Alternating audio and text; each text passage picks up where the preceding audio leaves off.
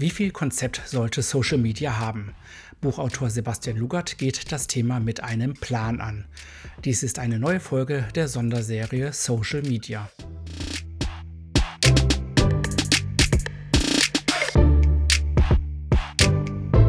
Designed Innovation, dein Podcast für deine Solo-Selbstständigkeit.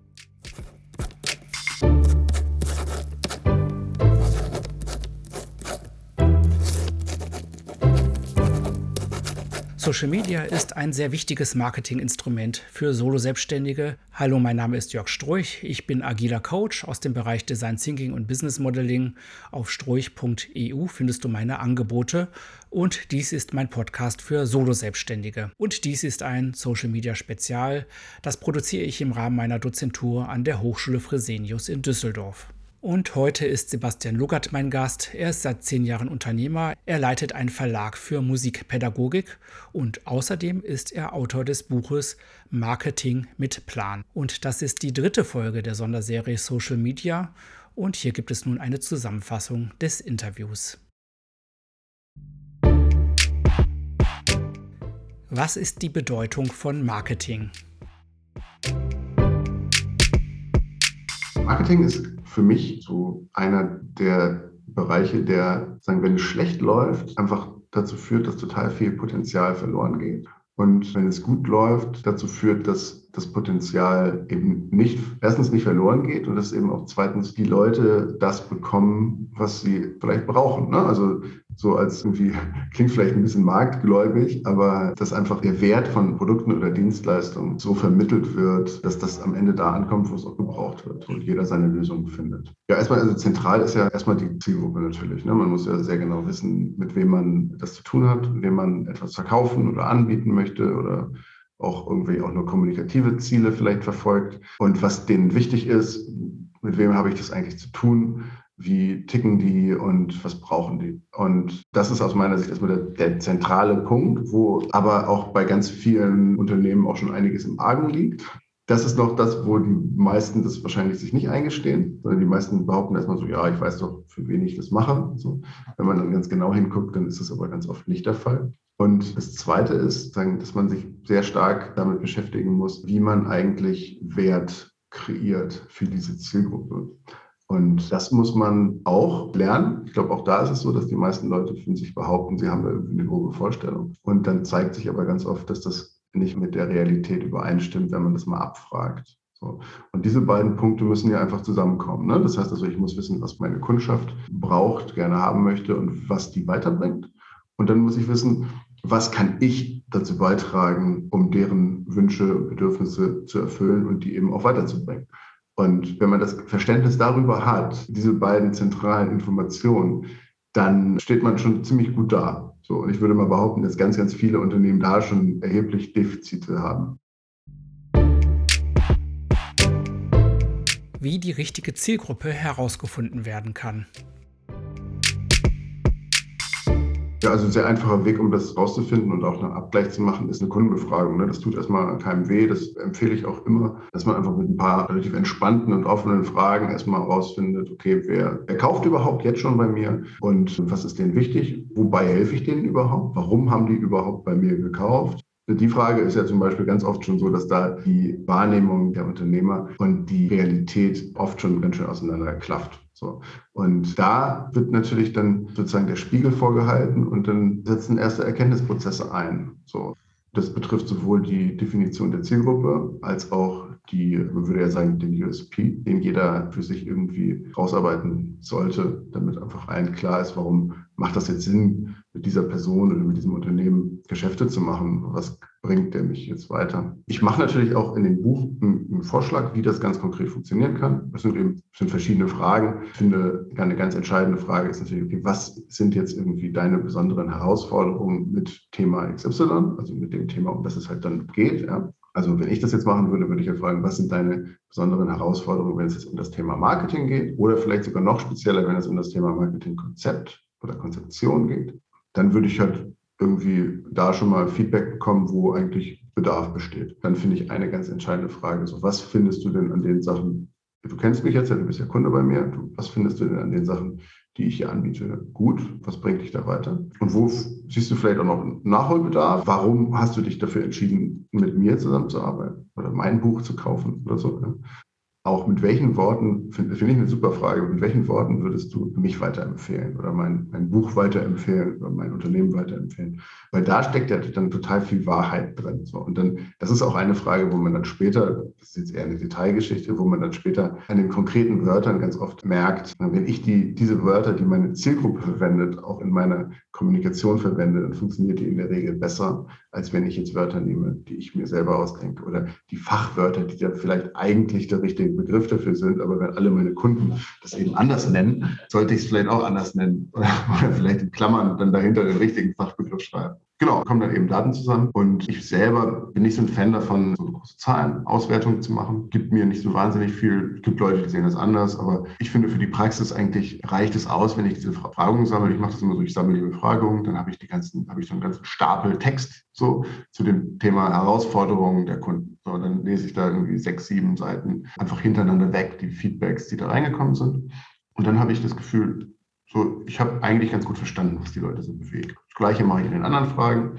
Und am Ende hat sich in meinem Kopf irgendwie ein Bild abgezeichnet, was die Kunden bewegt, was, was die an mir gut finden, wo ich glaube, stimmt das mit meiner eigenen Wahrnehmung überein und wo sehe ich da vielleicht noch Schärfungsbedarf ja, und am Ende bin ich irgendwie schlauer und muss aber dann trotzdem noch daran weiterarbeiten. Ne? Wenn jemand irgendwie sagt, ich brauche jetzt irgendwie Ton oder so für meine Baustelle, so, dann muss ich da jetzt nicht unbedingt rausfinden, warum, mit welchen emotionalen Bedürfnissen, warum baut er jetzt ein Haus. Das ist dann relativ egal. Ne? Wenn ich einfach, wenn der sagt, ich will Beton, dann sage ich, okay, Beton, warum kaufst du bei mir? Weil irgendwie ich davon ausgehe, dass das Haus dann nicht zusammenbricht oder weiß ich nicht. Ja? So, dann ist das irgendwie schon ausreichend. Dann muss ich nicht unbedingt noch tief in die emotionalen Grundpsychologie einsteigen. Aber oft ist es ja dann schon so, dass es irgendwie eigentlich ganz sinnvoll ist, sich mal zu überlegen, okay, warum entscheidet sich denn jetzt jemand dafür, da mit mir zusammenzuarbeiten? Warum beschäftige ich jetzt ein spezialisiertes Journalistenbüro mit dem Texten von Versicherungstexten? Weil ich natürlich irgendwie Angst habe, dass ich vielleicht Fehler mache. Warum schreibe ich den Text nicht selber? Weil vielleicht irgendwie irgendwelche juristischen Fallstricke da lauern, dass man da irgendwie auch vorsichtig sein muss.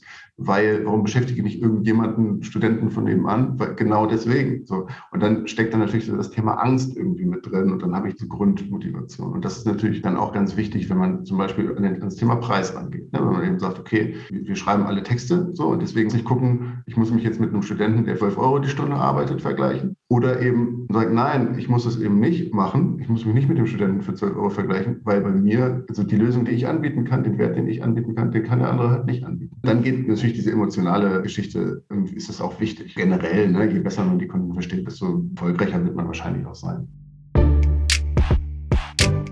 wie das Marketing konkret gestaltet wird.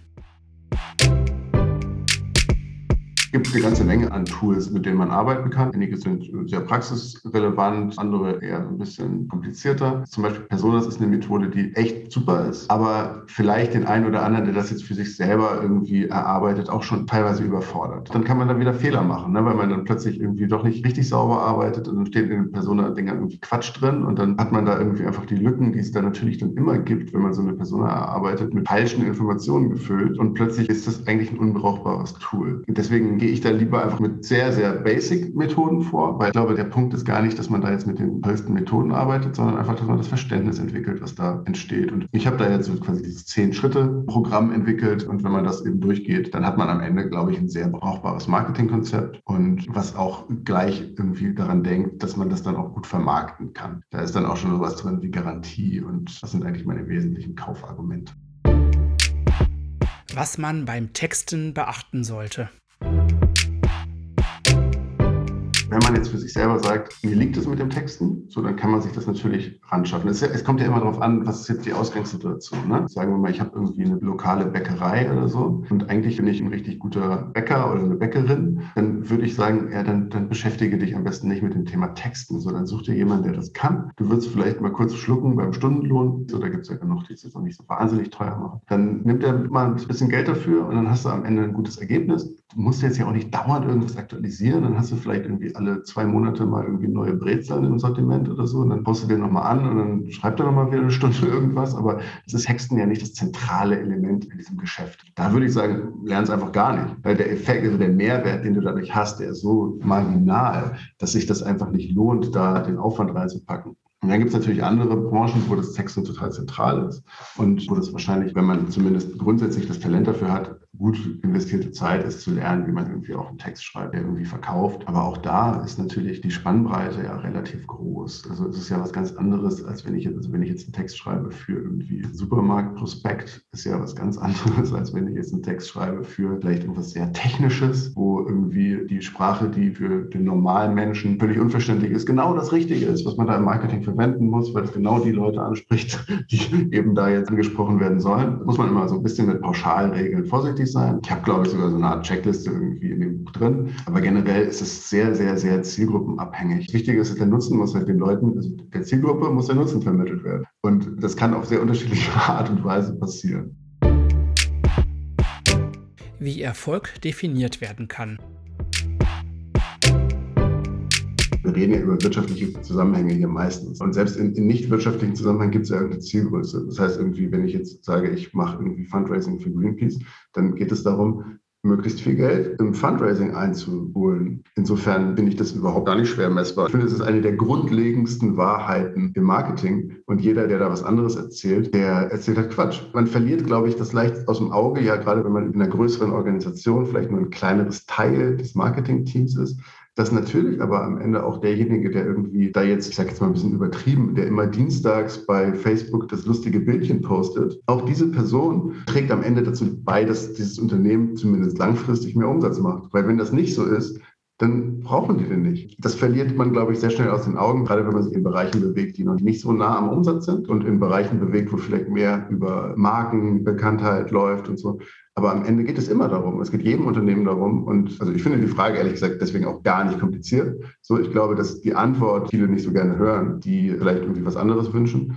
Aber am Ende läuft es ja darauf hinaus. Und gerade für kleinere Unternehmen ist das ja eigentlich auch total klar. Das kann ja durchaus sein, dass man denkt, okay, das ist eigentlich ganz geil. Ich habe da jetzt diese 10.000 Fans, klingt ja erstmal super, klingt ja erstmal nach, nach was Gutem. Aber wenn man jetzt dann feststellt, okay, aber ich kriege diese Fans an keiner Stelle irgendwie umgewandelt in irgendwas, was mich weiterbringt, dann ist es ja kein Erfolg. So, dann kann es ja sogar ganz negativ sein. Es könnte ja durchaus sein, wenn ich jetzt irgendwie eigentlich, sag ich mal, irgendwie eher eine technische Seite habe, wo ich mich irgendwie an Ingenieure und Ingenieurinnen wende, finde, ja, und die möchte ich irgendwie auf eine technische Art und Weise fachlich überzeugen. Und jetzt fange ich an, auf dieser Seite immer so Videos zu posten, wo irgendwie irgendwelche Maschinen umfallen oder so. Und das finden ganz viele Leute lustig und die liken jetzt diese Seite. Und dann habe ich plötzlich 10.000 Likes auf dieser Seite von Leuten, die es lustig finden, wenn Maschinen umfallen. Ja, dann bringt mir das ja überhaupt gar nichts, sondern im Gegenteil, das führt nur dazu, dass irgendwie meine Reichweite quasi verbessert wird. Und wenn ich jetzt mal was poste, was wirklich meine Fans erreichen soll, also die echten, die ich auch erreichen möchte, dann bringt mir das ja gar nichts. Das ist total kompliziert. Ja? Das kann man so pauschal leider auch gar nicht sagen. Dann würde ich eher sagen, man muss halt den Prozess, wie man das erreicht, genau im Griff haben. Ne? Dass man eben schon sich fragt, okay, da passiert jetzt etwas, also sollte das jetzt so sein, wie bei diesem Beispiel mit den Maschinen, die umkippen, sage ich jetzt mal, dass man sagt, okay, krass, so, ähm, wir haben jetzt irgendwie so ein bisschen angefangen, andere Sachen zu posten, plötzlich gehen unsere Zahlen durch die Decke, dass man an der Stelle nicht nur sich freut, sondern auch sagt, okay, ein bisschen Misstrauen ist vielleicht auch angebracht. So, wir haben jetzt über Jahre, sage ich mal, irgendwie immer nur 20 neue Fans im Monat und jetzt haben wir plötzlich 2000 im Monat. Was läuft da jetzt anders? Ist das jetzt eigentlich wirklich nur gut oder ist das vielleicht auch gar nicht so gut? Und dass man sich eher den Prozess anguckt. Wie mache ich da gerade was? Welche Ergebnisse hat das? Als jetzt zu versuchen, mit irgendwelchen super krassen Analyse-Tools jetzt sich genau anzugucken, wie diese Fans da jetzt genau zusammengesetzt sind. Die Unterscheidung zwischen mittel- und langfristigen Zielen je langfristiger man denkt, desto mehr ist dann immer sozusagen das Prinzip Hoffnung. Ne? Also äh, wenn ich jetzt sage, so, hey, wir machen jetzt richtig viel für unsere Markenbildung ja, und bla bla, und das wird dann irgendwann in fünf Jahren sich bestimmt auszahlen. Ganz oft funktioniert das auch nicht so, wie man sich das vorstellt. Ja? Ähm, das ist definitiv mal festzuhalten. Ja. Es kann natürlich funktionieren, aber meistens macht man sich dann wahrscheinlich eher was vor. Also ich sage ja auch in dem Buch, mach es irgendwie messbar. Und dann muss man halt die Logik verstehen. Wenn ich jetzt weiß, okay, ich mache in meinem ersten Schritt vom Funnel, bringe ich die Leute dazu, ein E-Book runterzuladen, gratis oder so. Ja, dann weiß ich wenigstens, okay, das haben so und so viele Leute runtergeladen. Und dann habe ich irgendeine Art von Logik im Kopf, selbst wenn ich am Ende die Ergebnisse vielleicht noch nicht weiß. Wenn ich denke, okay, wir haben im ersten Schritt irgendwie laden die dieses E-Book runter, im zweiten Schritt kriegen die dann nochmal eine Mail, im dritten Schritt kriegen die nochmal was auch immer, einen Brief und im vierten Schritt frage ich die dann halt, ob sie an einem Webinar teilnehmen wollen. Im fünften Schritt nach diesem Webinar biete ich ihnen halt an, irgendwie ein kostenpflichtig, was auch immer. Ne? Dann ist das ja erstmal eine halbwegs belastbare Idee davon, wie die Welt funktioniert. Habe bestimmte Erfahrungswerte vielleicht oder spreche mit Leuten, die Erfahrungswerte haben und sage, okay, ich habe hier irgendwie 100 Leute, die dieses E-Book runterladen. Von diesen 100 Leuten kommen am Ende 40 ins Webinar und von den 40 ins Webinar machen halt irgendwie vier mein kostenpflichtiges Angebot oder so. Dann rechne ich ja zurück, sage, okay, wenn vier Leute dieses kostenpflichtige Angebot machen, dann könnte ich dafür so und so viel Euro in Marketingbudget ausgeben. Das heißt also, für 100 E-Book-Downloads kann ich so und so viel Marketingbudget ausgeben. Das ist dann also pro E-Book-Download irgendwie drei Euro. Und dann versuche ich also selbst diese langfristigeren Sachen, selbst wenn das irgendwie, das kann ja sogar, wenn es selbst es über Monate geht, kann ich mir ja versuchen, das irgendwie runterzubrechen. Dass ich nämlich nie in diesen Punkt komme und sage, ja, ich mache einfach nur Prinzip Hoffnung. So. Es wird sich dann rausstellen, dass die Zahlen, die man am Anfang hatte, nicht stimmen. Teilweise ist man dann auch viel zu optimistisch. Aber es ist immer noch besser, als wenn man gar nichts hat. Dann sagt man halt, okay, krass, ich habe am Ende halt doch irgendwie von den 100 Anmeldungen waren nur 20 beim äh, Webinar und von denen hat sogar nur einer gekauft. Dann liege ich halt um Faktor 4 daneben. Schon ziemlich doof. Aber immerhin kann ich dann daraufhin auch irgendwas anpassen. Ich glaube, das ist schon ziemlich wichtig, weil wenn man nämlich komplett im Blindflug ist, dann ist man ja immer daneben. Sebastian Tipps zum Start einer Social-Media-Kampagne.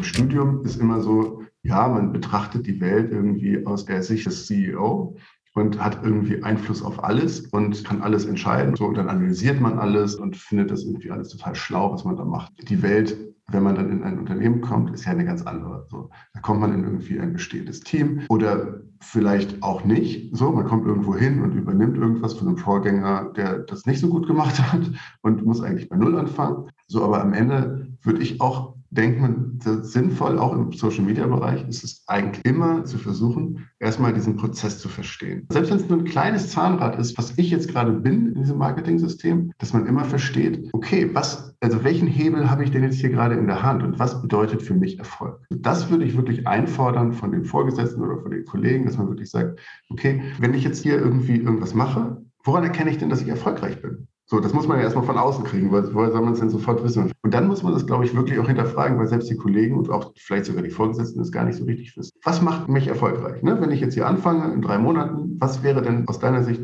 für mich ein Erfolg. Ist es dann irgendwie die 10.000 Follower? Dann müsste man schon den nächsten Schritt fragen, so warum ist es ein Erfolg, 10.000 Follower zu haben? Oder was für Follower sollten das denn sein? Erstmal dieses Verständnis zu entwickeln. Ich meine, das ist ja genau das im Endeffekt, was ich in dem Buch geschrieben habe, dass man sozusagen erstmal das Verständnis von dem Konzept hat und von der Logik, wie das Geschäft funktioniert. So, und dann kann man nämlich irgendwie sagen, okay, im Idealfall kommt man dann nämlich dahinter und sagt, ja, okay, was kann ich denn jetzt hier machen, damit die Kasse klingelt? Und jeder normale, sage ich mal, in einem kleineren, mittleren Unternehmen, Marketingleiter, Geschäftsführer, wenn jemand anfängt nach dem Studium und diese Frage stellt, würde ich Flasche Sekt aufmachen. Weil das passiert einfach nicht. Das ist genau die Frage, die jemand stellen müsste eigentlich. Da kommt jemand so, pass mal auf, was muss ich denn, ich bin jetzt hier im Marketing, so Marketing ist schon dafür da, dass irgendwie am Ende die Kasse klingelt. So, was muss ich denn jetzt machen, damit da mehr Geld reinkommt? Dann sich das irgendwie rückwärts auszurechnen. Okay, hier ist die Kasse, was ist der nächste Schritt davor, dass irgendjemand im einem lokalen Geschäft irgendwie, dass irgendjemand in den Laden kommt. Okay, wie kann ich das hinkriegen, dass viele Leute in den Laden kommen? Messen wir das überhaupt, wie viele Leute in den Laden kommen? Und so weiter und so weiter. Klar, man sollte jetzt natürlich auch nicht versuchen, alles gleich auf den Kopf zu stellen. So. Aber am Ende muss man ja dieses Thema Messbarkeit immer von dahin hinten denken. Wenn man das erstmal hat, sagen wir jetzt einfach mal das Beispiel mit den E-Books wenn ich jetzt erstmal das habe, dass ich sage, okay, ich bin jetzt hier irgendwie neu in diesem Laden, ich habe es jetzt verstanden. Ich habe irgendwie diesen Prozess von, die Leute sehen irgendeine Anzeige bei Instagram, klicken da irgendwie drauf, kommen auf irgendeine Landingpage, laden sich ein E-Book runter, kriegen danach irgendeine Art von E-Mail und reagieren da irgendwie drauf, werden zu einem Webinar eingeladen und dieses Webinar konvertiert die dann. Da habe ich dann plötzlich nämlich irgendwie sechs, sieben Hebel, wo ich Sachen verbessern kann. Und dann sehe ich halt, okay, ich gebe hier 100 Euro bei Facebook aus so, wie viele Leute sehen diese Anzeige? Kann ich ja schon mal was dran arbeiten. Wie viele Leute klicken auf diese Anzeige? Kann ich was dran arbeiten? Wie viele Leute konvertieren auf der Landingpage? Kann ich dran arbeiten? Wie viele Leute oder was passiert, wenn die Leute die Mails kriegen? Wie viele Leute öffnen die Mails? Kann ich dran arbeiten? Wie viele Leute klicken auf die Mails? Kann ich dran arbeiten? Wie viele Leute melden sich an für, das Webinar? Kann ich dran arbeiten? Kann ich ausprobieren? Was funktioniert besser? Was funktioniert schlechter? Was muss ich in dem Webinar gegebenenfalls verändern, damit von den Leuten, die daran teilnehmen, mehr Leute in ein bezahltes Angebot gehen? Wenn man so eine konkrete Frage stellt, dann ist es ja immer einfach. Und wenn ich frage, wie können wir besseres Marketing machen, fällt ja niemandem eine Lösung ein. Aber wenn ich frage, wie können wir diese eine E-Mail so verbessern, dass da mehr Leute draufklicken, dann ist es ja gar nicht mehr schwer. So, dann guckt man sich diese E-Mail an und es fällt einem sofort irgendwas ein, was man besser machen könnte. Und wenn man jedes einzelne Element anguckt und auch nur ein ganz klein bisschen verbessert, dann hat man am Ende einen massiven, einfach durch, diese, durch diesen Effekt, dass es sich immer multipliziert, hat man am Ende einen riesen Effekt, wenn man jeden einzelnen der Schritte einen kleinen Tick verbessert.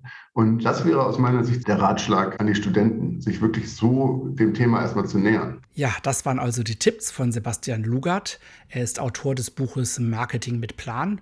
Das kannst du bei Amazon bestellen und es gibt es sogar auch als Hörspiel auf Audible. Mehr Infos über Sebastian Lugart findest du auf seiner Website sebastianlugart.de.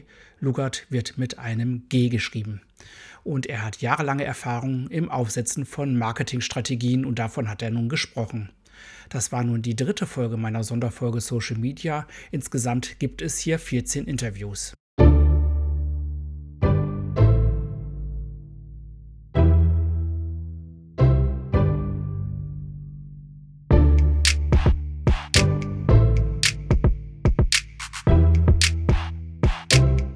Und ich hoffe, sie hat dir gefallen. Wie arbeitest du denn mit Social Media? Hinterlasse doch gerne Kommentare auf StrochEU oder auch gerne auf Instagram oder LinkedIn. Ich freue mich sehr auf dein Feedback.